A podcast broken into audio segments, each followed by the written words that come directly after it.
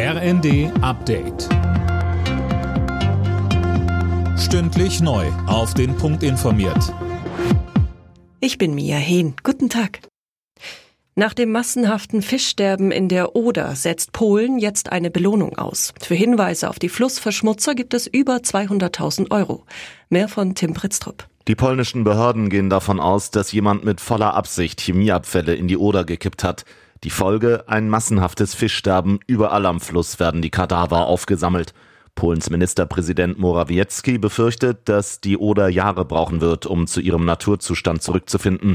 Bundesumweltministerin Lemke spricht mit Blick auf die Umweltkatastrophe von einem Verbrechen. Reißende Fluten, zerstörte Häuser und kaputte Straßen. Vor genau 20 Jahren hat die Jahrhundertflut das sächsische Grimma innerhalb weniger Stunden überschwemmt.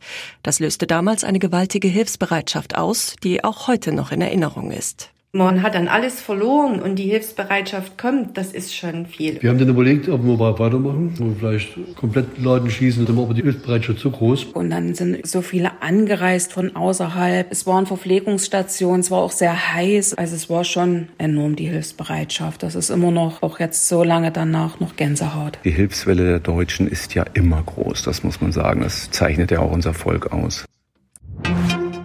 Bundesbildungsministerin Stark-Watzinger fordert gezielte Vorbereitungen auf steigende Corona-Infektionszahlen im Herbst an den Schulen.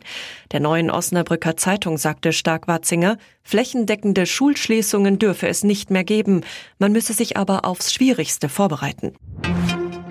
In der Fußball-Bundesliga steht für RB Leipzig heute Nachmittag das erste Heimspiel der Saison an.